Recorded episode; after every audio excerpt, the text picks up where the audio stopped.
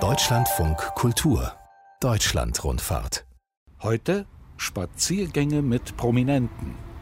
Gisela Steinhauer ist mit dem Arzt und Schauspieler Joe Bausch in Bochum unterwegs. Wir sind in Bochum auf dem Weg zu Tante Jurgans Café, weil da Hermann Josef Bernhard Anton Maria Bausch Hölterhoff auf uns wartet, den die meisten, also auch ich, Gisela Steinhauer, als Joe Bausch kennen. Im Schauspielerleben Kölner Tatortarzt, im wahren Leben Gefängnisarzt in Werl aus dem ist er allerdings jetzt nach 32 Jahren entlassen worden. Einerseits natürlich wegen guter, wenn nicht gar tadelloser Führung. Andererseits, weil er seit Januar Rentner ist.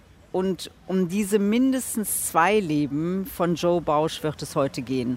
Den Schauspieler und den Arzt, der aber auch Bauer gelernt hat und Bildhauer werden möchte. Und ich freue mich sehr darauf, mit ihm über diese vielen Rollen zu reden bin gespannt, ob er im Tante Jorgans Café schon ist. Das ist in der Nähe vom Planetarium in Bochum. Sieht von außen relativ klein aus. Bambus vor der Tür, ein paar kleine Tische mit bunt bemalten Stühlen draußen und innen drin noch nicht so richtig viel los. Ist ja auch noch früher Morgen. Da ist er. Da sitzt er in der Ecke. Hallo, Hallo, Gisela. Hallo. Hallo, hi. Schön, dich zu sehen. Ich freue mich sehr, dass das klappt, lieber Joe. Wir müssen sagen, warum wir uns duzen, ganz am Anfang. Gisela, weil ich, äh, weil ich dich mag, weil ich dich schon lange kenne und äh, Weil wir uns es- ständig auf der Crime Cologne anders. sehen. Und weil ich dauernd auf der Crime Cologne bin.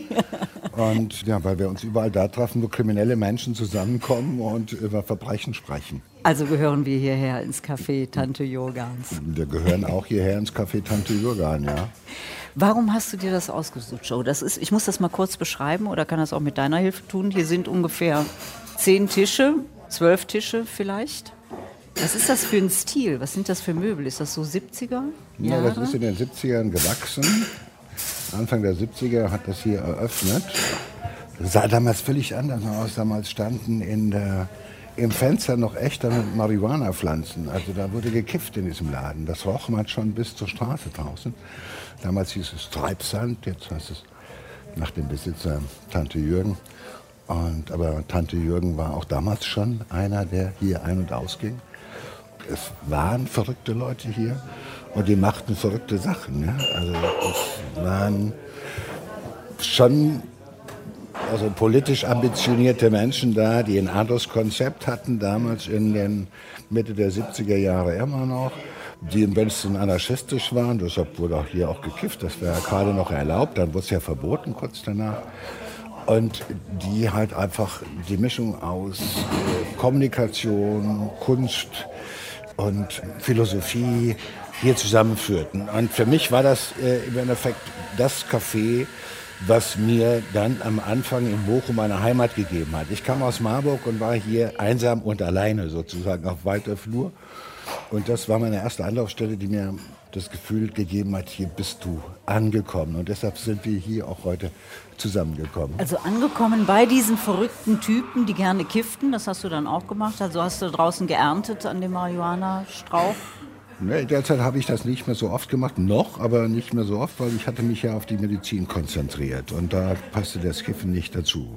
Aber diese Menschen haben dir geholfen, hier Fuß zu fassen. Also du warst fremd, kamst aus Marburg, aber hast vorher auch schon in Köln Theaterwissenschaften studiert, Politik, Jura und Germanistik.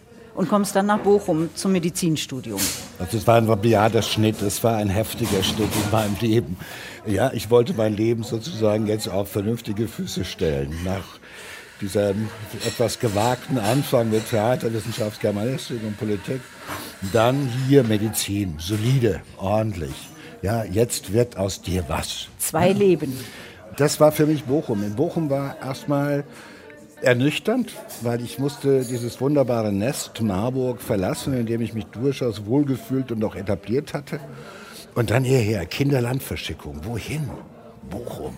Wie hast du ausgesehen damals? Naja, etwas besser als heute. Ich war ja doch etwas jünger. Am Anfang hatte ich noch so eine Matte, also lange Haare bis weit über die Schulter. Das wurde dann langsam dünner und, und ich wollte auch nicht mit Haaren zur Bundeswehr. Und deshalb habe ich die Haare dann da abgeschnitten. Dann wuchsen sie etwas wieder nach, aber bei weitem nicht so schön, wie ich sie vorher hatte. Aber als es dann so aussah, dass ich aussah wie so ein, ich habe immer gesagt, wie so ein ambitionierter Streetworker, Sozialarbeiter und Streetworker, habe ich sie abgeschnitten. Weil so wollte ich auch nicht aussehen. Und Bochum war dir aber nicht zu klein. Also du Bochum war mir nicht zu klein, weil Bochum war halt einfach. Gesehen. Nein, Bochum war halt einfach, das habe ich ja geguckt, das mhm. Bochum Ruhrgebiet. Und was das bedeutet, Ruhrgebiet, das hat sich mir erst in Bochum erschlossen in den letzten Jahren. Dass das zwar Witten und Dortmund und Bochum und Essen und Duisburg. Wattenscheid gab es damals auch noch, das kannte man, und Duisburg und so, dass das alles so Städte sind, aber das liegt ja alles nearby. Mhm. Es ist ein bisschen ja, so wie Los Angeles oder sonst was. Es wächst halt zusammen und ich habe alles benutzt auch, als ich dann den Frieden gefunden hatte mit Bochum. Fand ich klasse, muss ich sagen, weil es lag mittendrin, es hatte eine eigene Identität, es hatte Nähe zu tollen anderen Städten, wo man was sehen konnte. Ich konnte Pina Bausch Tanztheater in Wuppertal besuchen. Ich konnte tolle äh, Musik hören im Saalbau in, in Essen oder im Alto. Ja, ich konnte tolles Theater auch zur Not hier in Bochum natürlich sehen. Da war es natürlich, da war ich ganz nah dran. Es gab eines der ersten Musicals hier in, in Deutschland, hier oben Starlight Express, keine 100 Meter Läuft seit mehr als 30 Jahren. Ich war 88, bin ich da eingeladen worden, weil ich gehört hatte, der vermeintlich wichtigen Theaterleuten hier in der Gegend. Damals hatte ich gesagt, das hält doch keine sechs Wochen, dann ist das weg. Jetzt ist es 30 Jahre oder 40 Jahre, hört gar nicht auf.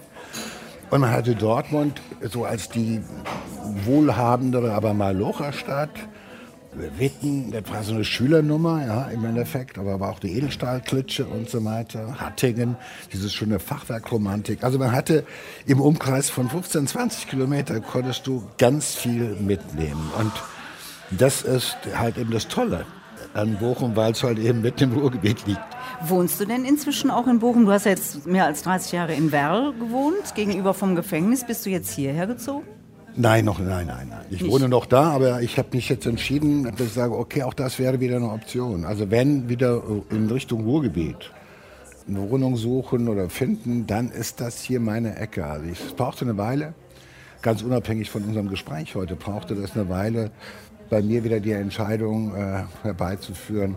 Das ist die längste Zeit meines Lebens hier meine Heimat geworden und äh, ja, hier will ich auch eigentlich bleiben. Ja, und jetzt fängt mein Radius an, der geht jetzt ja, quasi von, von Essen bis Una, Werre. Also der, das östliche Ruhrgebiet ist meine Heimat, das suche ich jetzt.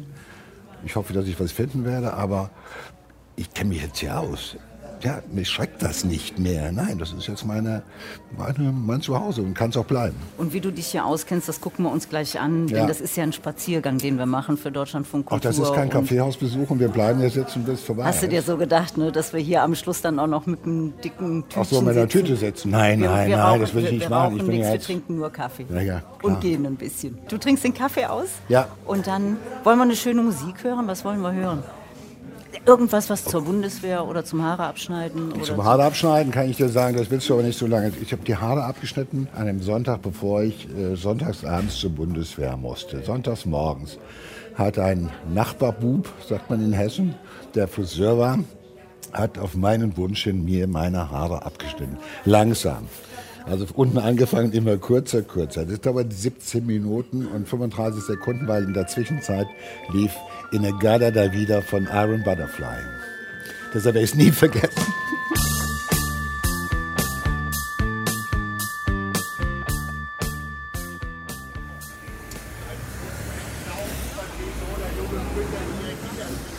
Das ist, du, du siehst jetzt mal erstmal amtlich so, Hier ist so eine amtliche, er hat keine Stahlkappe. Komm, lass mich mal bei dir drauf treten. Ja, ja. Joe, wie oft passiert es, dass du von Menschen auf der Straße hier in Bochum oder überhaupt im Ruhrgebiet angesprochen wirst, die sagen, Herr Doktor, mir tut's da vorne ja, wir weh. kennen uns schon so lange, dass er weiß. Schon 30 Jahre. Schon 30 Jahre. Mir tut's manchmal weh, wenn ich den sehe. Mir tut's ihm manchmal weh. wenn er mich sieht, tut ihm was weh. Das ja, geht ja, uns oft so. Normal. Aber auch das ist äh, äh, Ruhrgebiet, weil du äh, wie irgendwann mal sagst, was ist denn das für einer? Ja? Richtig. Und äh, wo kommst du von weg und wo, was ist denn das für einer? Und wenn du einmal dabei bist, kannst du ganz viel Scheiße bauen und dich trotzdem immer wieder angucken und sagen, hey, Alter, wie geht's dir, wie läuft? Und was sind Sie für einer? Von wo kommen Sie weg?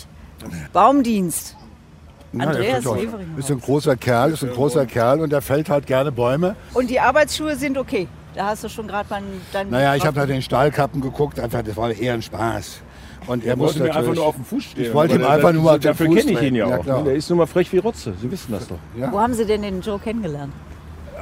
Ganz in Anfängen hier und beim Theater an der Kohlenstraße. Da warst du, glaube ich, Intendant. Nee, da war ich nicht, da habe ich gespielt. Da hast du gespielt, Theater an der Kohlenstraße. War eine ganz wilde Zeit. Und Da waren Sie Gast oder waren Nein, Sie ich habe ganz wüste Geschichten über ihn gehört. Nein. Tschö, Andreas, danke schön. Danke, ciao. Ja, aber wie ist das, die Leute? Also du bist ja hier bekannt wie ein bunter Hund. Ich meine, das ist ja ein Naja, ich habe ja Gesicht. hier auch äh, in Bochum, es ist ja gerade angeklungen bei Andreas, äh, nicht nur studiert, sondern später auch Theater gespielt. Ich war ein bunter Hund und wir haben hier Theater gespielt und sehr kompromissloses und sehr freizügiges, um es mal vorsichtig zu formulieren. Ich hatte immer den Eindruck, wenn ich eine Stunde auf der Bühne bin und bin noch nicht nackt, dann ist es kein Theater. Und äh, wir wollten provozieren, weil das war ja die Marke. Und das haben wir gemacht. Und wenn man dann hierher kam, gehörte man halt irgendwie zu, zum Kreis der Exoten, sage ich jetzt mal. Und das habe ich auch ein Stück weit genossen. Wir sind für den Spaziergang von Deutschlandfunk Kultur mit Joe Bausch in Bochum unterwegs und gehen jetzt Richtung Bergbaumuseum. Du hast vorhin kurz noch vom Theater erzählt. Also das war aber dann das Theaterpathologische Institut in Hattingen, wo die Voraussetzung war, dass man nackt war, um Naja, wir fingen ja hier in Bochum an. Wir haben ja äh, hier die berühmte Zeche in Bochum, die ja auch äh, legendär geworden ist. Die haben wir quasi mit eröffnet mit einem Stück. Das hieß, das erste Stück, was hier gespielt wurde bei der Eröffnung, war Allsampf, eine Kombination aus Allein und Einsam, ein wüstes Stück. inwiefern wüst. Naja, man Weil war lange nackt, nackt es war lange nackt und es war so ein Beziehungsdrama. Und von da an habe ich mehrmals in der Woche Theater gespielt. Äh, Wir waren hier im ganzen Ruhrgebiet unterwegs. Und das war halt provokant, weil es blasphemisch war. Ja? Äh, Da waren wir noch nicht nackt, da waren wir nur blasphemisch und provozierend. Und das reichte auch schon. Und darum ging es auch. Ihr wolltet gerne keine große Aussage treffen, Doch, sondern vor Aussage provozieren. treffen, sondern wir wollten halt einfach dieses, dieses, äh, dieses bürgerliche, bigotte, das wollten wir einfach irgendwie sprengen, am liebsten sprengen. Das lief alles parallel. Also diese vielen Leben von Joe Bausch, die spielen ja wirklich alle parallel. Ja. Theater auf der einen Seite, Theaterspiel auf der einen Seite, auf der anderen Seite Medizinstudium, dann natürlich der Abschluss als Mediziner. Wie kam der Arzt da rein? Dieser Wunsch, Arzt zu werden? Gott im Himmel, ich war, ich hatte vorweg Theaterwissenschaften studiert und war enttäuscht im Endeffekt vom Theater gewesen, so wie ich es dann am Anfang kennenlernte. Ich war auch enttäuscht gewesen von, von den Fernsehsendern, wo ich Jobs gemacht hatte. Und alles andere war so furchtbar, dass ich gesagt habe, nein, nein, ich will nicht schon in jungen Jahren so frustriert sein und saufen müssen, damit ich das ertragen kann. Das war ein Stück weit gescheitert. Und deshalb kam dann irgendwann der Gedanke, na gut, Medizin wäre meine zweite Liebe. Und mit der zweiten Liebe wird man ja manchmal glücklicher als mit der ersten. Okay, dann also Arzt. Ja. Ähm, wolltest weg vom Fernsehen, bis Arzt geworden.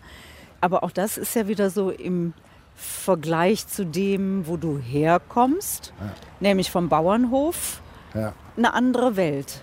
Du bist ja in Ella groß geworden, Genau. im Westerwald. das ist im Westerwald, ja. Also im südlichen Westerwald. Und hast richtig Bauer gelernt, hast den Hof nicht übernehmen wollen.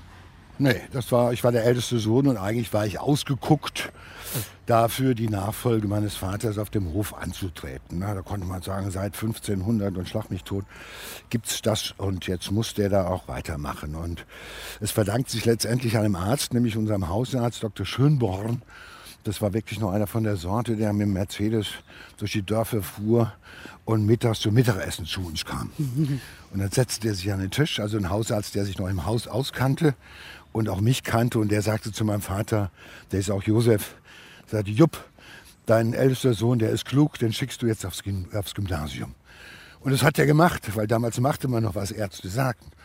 Und äh, hat, mir, hat mir nur gesagt, okay, ganz so einfach, schaffst du das nicht, bleibst du einmal sitzen, da gehst du hier auf den Traktor. Und das war Drohung genug. Und Aber das ist auch irgendwie groß von deinem Vater, finde ich. Der hätte großartig. ja auch vernagelt sein können, nicht auf den Arzt hören, obwohl man das damals tat und hätte sagen können, ich will aber, dass der Joe den Hof übernimmt. Ja, ja, das ist eine der wunderbarsten Leistungen, die ich damals gar noch nicht würdigen konnte. Und dass er das zugelassen hat, dafür bin ich ihm heute noch sehr, sehr dankbar, weil damals habe ich das gar nicht durchschauen können, was das für eine Qualität hat, diese Entscheidung. Gibt es diesen Hof noch? Bist du dann noch manchmal? Auch da ist es so, ich kann es nicht loslassen. Ich habe, glaube ich, die letzten 20 Jahre dauernd darüber nachgedacht, ihn endlich zu verkaufen. Ja spätestens nach dem Tod meiner Mutter war so ein Punkt, wo ich dachte, jetzt kannst du ihn eigentlich verkaufen. Jetzt hält dich keiner mehr davon ab. Aber beim Gedanken ist es geblieben und so gibt es ihn heute noch. Und auch da, bei allem Wilden, was ich gemacht habe, bei allem vielen, was ich mache, habe ich das, was so meine Wurzeln sind oder was ich einmal so zugesagt habe, Verantwortung zu übernehmen und die auch weiterzutragen, ob es einem passt oder nicht das habe ich äh, ja, weitergeführt. Wo sind wir jetzt gerade? Wir sind jetzt gerade hier im wunderbaren Stadtpark in Bochum. Deshalb, weil das einerseits ein wunderbarer Park ist, wie ich finde. Zweitens, weil es so am Anfang etwas war, was mir gezeigt hat, das Ruhrgebiet ist grün. Mhm.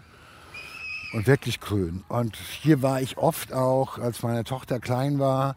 Da waren wir im Café, dann fuhr man hier mit dem Kinderwagen durch, 28 äh, Mal ganz hier oben, 100 äh, Meter weiter, fängt der Tierpark an, wo man natürlich dann mit der jungen Familie, ja, also hier war ich die kurze Zeit meines Lebens, äh, habe ich hier meine Vaterrolle gespielt. Ob gut oder schlecht, das weiß ich noch nicht mal, aber das ist schon auch etwas äh, historischer Boden sozusagen, weil hier passierte etwas so, auch der Versuch nach der Medizin, so ein normales Leben. Ja? Junger Arzt, Frau Krankenschwester, Kind. Natürlich war es eine Zeit, wo ich dann auch wusste, jetzt ist erstmal mit Theaterspielen, wird es definitiv weniger werden. Ich werde mehr im Krankenhaus äh, an Zeit verbringen, Nachtdienste machen müssen, was ohnehin auch familienfeindlich ist. Damals machte man ja zehn Nachtdienste im Monat. Das heißt, jedes zweite Wochenende war man weg und die anderen Wochenende, da fuhr man hier schon mal durch den Stadtpark und äh, versuchte, ein guter Vater zu sein. Man hätte es besser machen können. Ich sag's mal im Nachgang.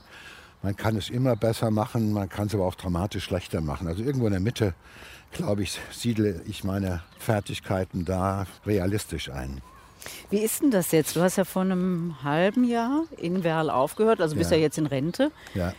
Musstest du da einen Tag eine neue Struktur geben oder ist es einfach im Grunde genommen geschmeidiger Übergang gewesen weil du ja vorher auch schon wieder angefangen hast, Theater zu spielen oder weil der Tatort sowieso immer weiter lief oder Lesungen vom Gangsterblues ja. bis hin zum Knast. Also war es ein Bruch oder war es eigentlich ganz glatt der Übergang jetzt? Na, der Übergang war unmerklich zunächst, weil ich habe einfach weiter Gas gegeben und musste halt von einem Tag auf den nächsten plötzlich nicht mehr nachts nach Lesungen zurückfahren, weil ich am nächsten Tag um halb neun die Sprechstunde beginnen musste. Also insofern war das, äh, fühlte sich das zunächst an wie ein längerer Urlaub. Ja. Und jetzt langsam merke ich, da ist was weg. Und jetzt fängt es langsam so an, dass ich darüber nachdenke, ja, das ist jetzt eine lange Zeit deines Lebens, die du im Knast verbracht hast, die ist jetzt vorbei. Irgendwie so ein bisschen kommt der Blues. Aber Blues tut ja nicht weh. Es ist ja nur halt eben auch Besinnung, mal innehalten und halt ja, neue Entscheidungen treffen. Heißt das Buch deshalb Gangster Blues? Nein, nein. Gangster Blues heißt das Buch deshalb, weil ich denke, der Blues der ist die Musik, mit der ich sozialisiert worden bin. Gangster-Rap, dafür bin ich zu alt. Und äh, der Blues ist äh, eine Musik, die auch die Atmosphäre und die Gefühle äh, von den meisten derer, die in so einem Gefängnis sind, ausdrückt und auch den Geschichten, die ich da geschrieben habe, gerechter wird. Das ist auch wie Blues. Welches Bluesstück wollen wir denn hören? Naja, es, das erste Bluesstück, was mich wirklich umgehauen hat, das ist von John Mayall. John Mayall, Room to Move.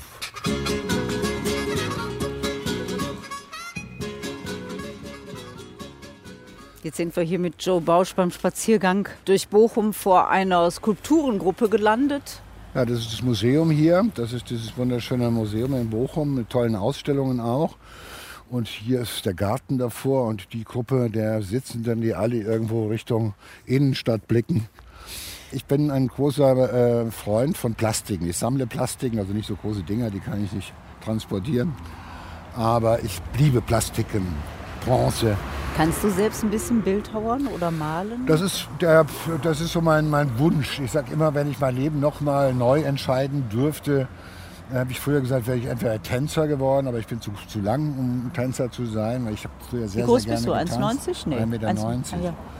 Und äh, die zweite Alternative wäre Bildhauer gewesen, weil ich mag diese Kombination aus Fantasie und Haptik. Also, dass man selber hämmern muss, dass man sich körperlich ausarbeitet, dass man da irgendwo weiß, was man getan hat, dass man den Haufen Späne sieht oder dass man irgendwo den Gips irgendwo umeinander, was auch immer. Also dieses, dass etwas entsteht, was man anfassen kann. Weil das ist anders als im Beruf des Arztes, weil da kommen die Patienten und manche kommen 20 Jahre jede Woche und man hat das Gefühl, heilen konntest du die nie, du hast sie nur halbwegs gesund erhalten, das ist dann noch das Positivste.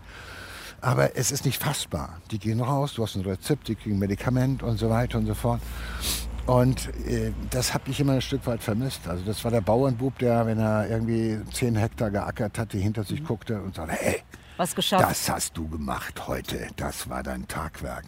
Und das war sichtbar, greifbar, erlebbar. Und ähm, das brauche ich heute auch noch. Deshalb überlege ich mir, ob ich jetzt in meinen alten Tagen doch noch mal irgendwo zu einem richtigen Meister in die Schule gehe und mir von dem erklären lasse, wie ich auch selber solche Plastiken erschaffen kann. Aber so malen an der Staffel, das wäre jetzt nicht so deins. Habe ich auch schon mal probiert. Ich habe zu Hause ungefähr zehn Bilder, die ich in Anflug von, da musste ich mich irgendwie an der Leinwand vergehen sozusagen. Es war aber eher so Aktionen, wo man sagte, ich will da jetzt, ich will irgendwie, ich brauche jetzt etwas, was ich am Ende sehen kann. Ich halte mich da jetzt nicht für einen, der begnadet ist. Nein, das ist ja so, ich kann schon viel, aber als ich Abitur machte, hatte man so die Vorstellung des, des Studium Generale. Da hätte man gerne Theater, Recht, Medizin, alles studiert. Aber zum Studium Generale passt dieser Goetheplatz ja wirklich ganz wunderbar, an dem wir jetzt gerade sind. Nein, das ist wunderschön hier. Also das ist ja auch die Ecke von Bochum, sage ich mal. Das war natürlich hier um den Stadtpark herum. Da waren die großen Villen, da wohnten die wohlhabenden Leute. Und das Verrückte ist, das Ganze ist gerade mal ein Steinwurf weit, übertrieben gesagt, ein Steinwurf weit vom Bergbaumuseum weg. Also von einer, ja, ein Museum, das war Bergbau. Da wurde Bergbau früher noch betrieben. Ist, ja? Also das, das, diese unmittelbare Nähe zwischen der Wohlstand und Maloche, das ist halt im Ruhrgebiet. Ja? Das liegt nebeneinander. Damals war es noch so, dass auch die Krupps und die Stinnes und die wohnten halt mitten im Pott. Die wohnten nicht wie heute irgendwie auf den äh, Cayman Islands und haben nur hier gewusst, wo die Kohle herkommt, sondern die waren noch vor Ort. Also ich bin immer wieder überwältigt davon, wirklich, wie, wie grün das auch ist. Ja, hier ist ja noch grüner geworden in den letzten 40 Jahren. Ich mal, die Zechen sind weg. Die großen Industrieansiedlungen sind ja leider Gottes, das ist ja das Schlimme des äh, Strukturwandels, die sind jetzt weg. Und damit sind noch mehr Flächen da, die halt begrünt werden können. Und also die Natur ja, holt sich das Ruhrgebiet wieder zurück. Wie hat das die Leute verändert? Empfindest du die wirklich als so direkt und so offen, wie man ihnen nachsagt? Oder Also jedenfalls die, die ich kennengelernt habe und wie ich sie kennengelernt habe, die fand ich, die fand ich einfach toll, weil die waren gerade raus, sagt man, ja. Nicht, äh, wo lebst du, wie viel Geld verdienst du, welche Netzwerke hast du, sondern was bist denn du für einer? Das hat's mir unheimlich sympathisch gemacht. Man konnte auch hier provozieren, das musste schon sein. Oh, hey, ist deine Meinung, mach mal. Deshalb war hier das Theater in dieser Zeit unter Zadek und auch unter Peimann war das beste Theater, was irgendwo, wherever, ja. Natürlich haben sie auch empört über den Scheiß, den wir und andere gemacht haben. wie hältst du das denn aus als Schauspieler, wenn Leute sagen, also egal, ob die dich jetzt im Tatort gesehen haben und sagen, das war aber jetzt richtig scheiße gespielt, oder damals im Theater, dass die dich gar nicht von der Rolle lösen konnten, sondern gesagt haben, das war der totale Schrott, was du da gemacht hast. Tat das weh oder wolltest du das auch? Also konntest du dich und kannst du dich gut mit sowas auseinandersetzen? Ich mag klare Ansagen. Ja, also auch wenn sie wehtun. Aber lieber ehrlich und klar und es tut weh, als falsch, hinterfotzig und du fühlst dich anschließend äh, beschmutzt eigentlich. Wie bist du da an diese Tatortrolle gekommen? Ich wurde gefragt damals von einem Produktionsleiter, der fragte mich damals, möchtest du nicht kommen und den äh, Schauspieler, der den Gerichtsmediziner da gibt, der war noch gar nicht bekannt, der, der muss gecoacht werden, weil der weiß, er ist ein Schauspieler. Und äh, dann ging das hin und her und am Ende des Gesprächs sagte er zu mir, sag mal, ey, das ist nur eine kleine, ganz kleine Rolle, aber äh, das Einfachste ist, äh, wenn du das spielst. Also am Anfang hat er das gar nicht versucht mir anzutragen, weil er dachte, hallo, der spielt riesige Theaterstücke und dann soll er äh, dieses pisselige äh, Dr. Roth. Dr. No, dann hatte noch, noch nicht mal einen Namen. Ach, der, der hatte noch keinen Namen, gar nichts hatte der dann spielt er halt eben im Endeffekt diese Geschichte dort. Und dann habe ich das gemacht und okay, dann ist das Einfachste. Ich mache das. Und dann wurde ich wieder besetzt und wieder besetzt und wieder besetzt. Und ich glaube, es dauerte sieben Tatorte, bis dann Dietmar Bär gesagt hat, der Kerl ist jetzt dauernd da anscheinend. Äh, ich sage immer Doc zu dem. Ja, man hat ja keinen Namen. Ich finde, der braucht jetzt langsam einen Namen, weil das ist Freddy Schenk und das ist irgendwie der und der oder wie auch immer. Und der hat keinen. Also das, so geht das nicht. Und da wurde kurz überlegt und dann wurde wahrscheinlich vor dem Hintergrund meines noch da roten Bartes, äh, hat man dann gesagt, Dr. Roth, das ist so kurz und knapp, wie der halt eben auch ist. Ja. Und seither bin ich dabei. Und äh, das macht, nach, man muss auch ehrlicherweise sagen, ich meine, die Rolle hat mich gefunden und irgendwie habe ich auch die Rolle gefunden, weil in der Zeit, als ich da anfing, war klar, ich werde im Krankenhaus arbeiten, ich werde Dienste machen, ich werde erstmal diese medizinische Karriere vorantreiben. Also jetzt ist mal Schluss mit lustig im ja. Sinne von jetzt Schluss mit Bühne und Schluss mit, äh, ich kann halt noch mal gelegentlich ins Fernsehen, aber ich habe halt 30, 40 Tage im Jahr, die ich dafür investieren kann. Mehr Zeit werde ich dafür nicht haben deshalb habe ich das auch weitergemacht, weil ich dachte, das ist A toll. Zweitens, kein anderer Schauspieler würde 21 Jahre lang äh, den Dr. Roth spielen, weil davon kannst du nicht leben. Ja, davon kannst du alleine nicht leben.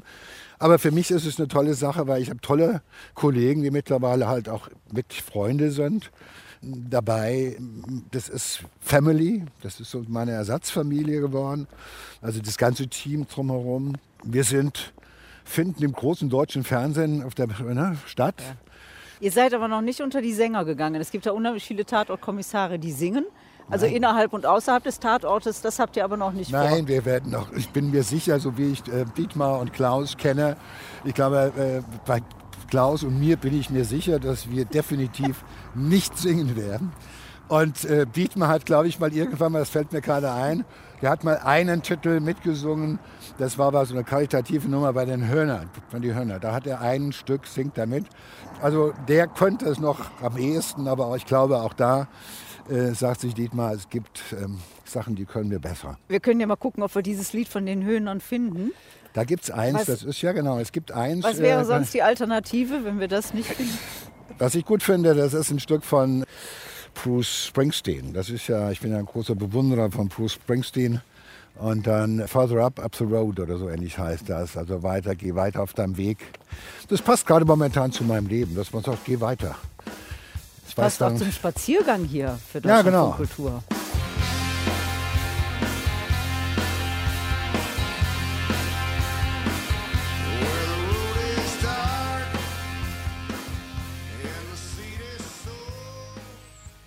Joe Bausch hat uns beim Spaziergang für Deutschlandfunk Kultur jetzt ans Bergbaumuseum in Bochum geführt. Wir stehen jetzt aber hinter Museum, also man sieht jetzt den. Ja, wenn, wir hier rechts, wenn wir rechts heran gehen, dann stehen wir sozusagen wirklich dann davor. Und ich habe dich natürlich hierher geführt. Erstens, weil es natürlich auch ein Stück weit Places of Interest, sagt der Amerikaner oder sowas. Ja, das ist hier ein bisschen Sightseeing. Aber es ist natürlich nicht nur, äh, weil es so imponierend ist, habe ich dich hierher geführt, sondern wenn man sich hier so überlegt, ich habe hier unweit von hier, kein, keine 150 Meter von hier, mal gewohnt. Das heißt, aus dem Schlafzimmerfenster konnte ich wirklich hier auf diese eindrucksvolle... Auf den Förderturm. Äh, auf den Förderturm blicken, der auch ein bisschen ja auch ähm, Symbol des Ruhrgebiets geworden ist oder der Region Ruhrgebiet und der war so mitten in der Stadt und das alles in der Nähe des Stadtparks ja unter besten und schönsten Villen und ich bin auch mal natürlich hier mit meiner Tochter und meiner Frau auch mal unter die Erde gegangen oder eingefahren. Ja. Lange bevor ich im Knast eingefahren bin, bin ich hier mal eingefahren. Aus einem ganz einfachen Grunde, weil ich war von Kindesbeinen aufgrund der Erzählungen meines Vaters aus seiner Zeit als Kriegsgefangener in französischer Kriegsgefangenschaft im, äh, Sage, im ehemaligen Saargebiet. Und dieser Mann, der zeitlebens immer über der Erde unterwegs war als Bauer, erzählte mir von seiner panischen Angst, hatte den Krieg gerade überlebt, dass er irgendwo wusste, übermorgen oder wann werde ich nicht mehr hier Holz fällen, um halt diese, das Grubenholz da zu fällen. So, ich werde einfahren müssen, 1000 Meter tief unter die Erde. Mein Vater war ein großer, kräftiger Mann, der wenig von Angst irgendwo sich anmerken ließ. Und dann sah ich diesem großen Mann, wenn er das erzählte, als Kind saß ich dann, hörte zu. Dieser Mann hatte vor nichts Angst. Das einzige, die einzige Angst, die mein Vater jemals benannt hat, authentisch benannt hat, war die Angst, unter Tage arbeiten zu müssen. Über ihm ganz viel Erde, ganz viel Gewicht und so weiter und so fort. Und das hat mich sehr beeindruckt, die Geschichten. Und es hat dazu geführt, dass bei mir auch diese Angst da war. Und hier, es sind zwar nur 70 Meter, aber hier bin ich runtergefahren und mit meiner Tochter, weil ich dachte, du musst dich auch mal selber dieser Angst stellen. Hey, das ist doch nicht weiter schlimm. Hier sind Leute 1200 Meter tief eingefahren. Ja, und hier ist es gerade mal 70 Meter oder 80 Meter. Und ich will da was sagen, ich habe das Gleiche wieder erlebt und es war ein Revival auch der Geschichte meines Vaters. Und äh, ich wäre rausgegangen. Hast Panik bekommen? Ja, ich wäre rausgegangen, wenn ich meiner Tochter nicht hätte zeigen wollen. Zeigen wollen. Papa, auf den, der hat vor nichts Angst. Und das ist schon einmal so diese persönliche Verbindung hierzu. Und auf der anderen Seite auch der Heidenrespekt vor den Menschen, die Tag ein, Tag aus irgendwo hier in unendliche Tiefen sozusagen runtergefahren sind und hier die Kohle aus der, aus der Erde gebuddelt haben. Das waren Helden. Für mich sind das wirkliche Alltagshelden gewesen, ne? weil ich halt eben diese eigene persönliche Not damit habe. Ja? An welcher Kirche sind wir jetzt? Wir gehen jetzt hier an verschiedenen Kirchen vorbei. Das, wir sind jetzt in der Innenstadt angekommen. Hier ist beispielsweise dieses wunderbare, eines der ältesten Brauhäuser von Bochum, das Brauhaus Riedkötter. Und 1777. 1777 und das steht immer noch hier und äh, mit eigenem Wappen und diesen kleinen bunten Butzenscheiben und genau. Fensterläden genau. in Grün. Und hier ging man, das war so die gute Stube von äh, Bochum, da ging man hin.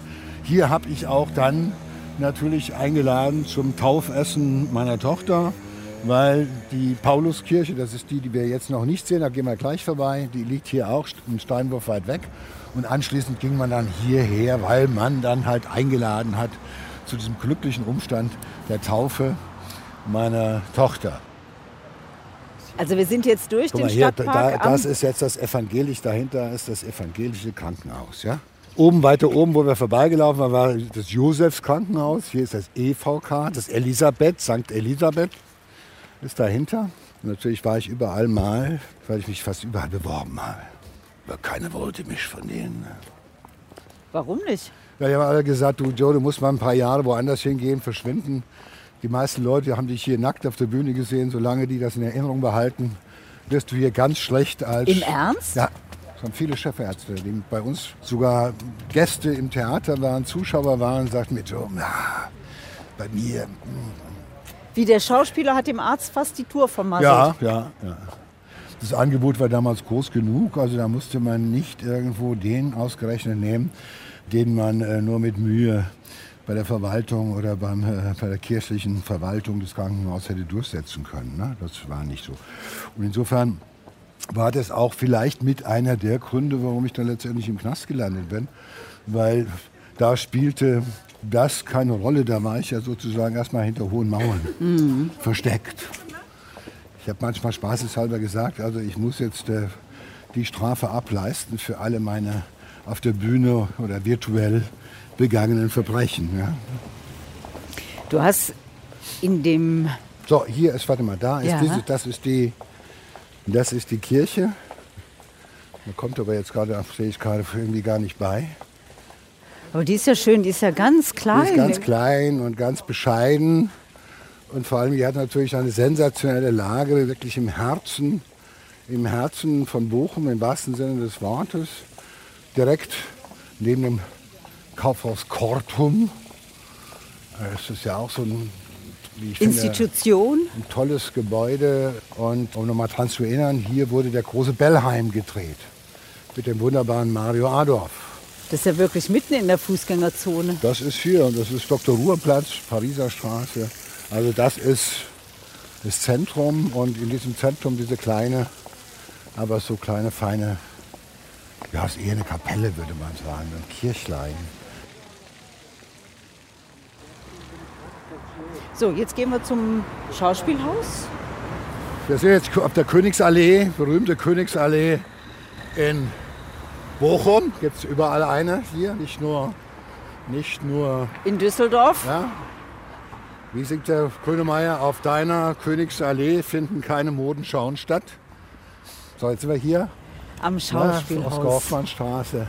Das hat ja wirklich eine tolle Architektur. Naja gut, das Hilpert, Hilpert hat das gebaut. Es gibt ja zwei.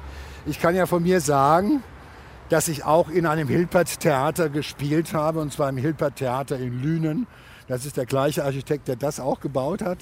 Tolle Theater. Also da bin ich oft dran vorbeigegangen und hätte mir gewünscht, mein Gott, wenn du hier auf der großen Bühne spielen darfst, dann hast du es geschafft. Also man wusste, wenn man hier stand als Mensch, der Theater liebt, hier warst du, ja, was für den katholischen Priester der, der Vatikan ist, so ungefähr. So da, wenn du da mal, wenn du da mal auftreten darfst, wenn du da mal eine Messe lesen darfst, dann, ah, geil. Was würdest du gerne hier spielen? Was ich gerne spielen würde, vielleicht nicht hier, sondern auf den, im Theater unten, weil im Studiotheater, weil da passt es hin. Das ist das Stück, was ich zuletzt gespielt habe, auch hier in Bochum an meinem 40. Geburtstag. Das heißt We von Gabriel Aru. Und es erzählt die Geschichte von einem SA-Mann, einem ehemaligen SA-Mann und einem Juden, die in, sich in, der, in einer Todeszelle begegnen. Und beiden hat man gesagt, wer den anderen umbringt, den lassen wir morgen überleben. Das ist die, eine letzte Nacht, eine einzige Geschichte einer Nacht. Das habe ich gespielt. Das war mein letztes großes Theaterstück, mit dem ich mich sozusagen verabschiedet habe. Ich hätte nicht gedacht, dass ich heute mit 66, also jetzt 26 Jahre nachdem wir das das letzte Mal gespielt haben, äh, den Stoff wieder für so unendlich aktuell halte. So unendlich aktuell. Wir haben heute wieder noch viel mehr Antisemitismus, wir haben so viel äh, Ausländerfeindlichkeit, Rassismus und so weiter. Also dieses Stück ist ein Stück, ich werde es wahrscheinlich mit hoher Sicherheit wieder spielen wenn ich es dann hier spielen dürfte, wäre es sozusagen der Ritterschlag. Dann käme alles zusammen. Aber es muss nicht immer alles zusammenkommen. Joe Bausch, ich fand es wunderschön, dass wir zwei, Gisela Steinhauer und Joe Bausch, heute zusammengekommen sind für den ja, Spaziergang. Gisela, vielen, du hast mich Dank. hier begleitet irgendwie auf äh, historischen und emotionalen Wegen. Danke. Gerne. Das war echt toll. Gisela Steinhauer begleitete Joe Bausch in Bochum. Diese Sendung gibt es auch in unserer App DLF Audiothek. Brauchst du ein Taschentuch, sonst habe ich. Ich habe eins. Ja. Ich muss es nur mal benutzen. Klingt nach tiefer Rührung, so kann man es ja auch tiefer verkaufen. Rührung, so muss man es verkaufen, ja Mann. Kurz vor Schluss bricht der Bausch in Tränen aus. Fing ganz heiter an und am Ende... Schluchzend schlagen sie sich in den. Schluchzend schlagen sie, ich lag ja am Ende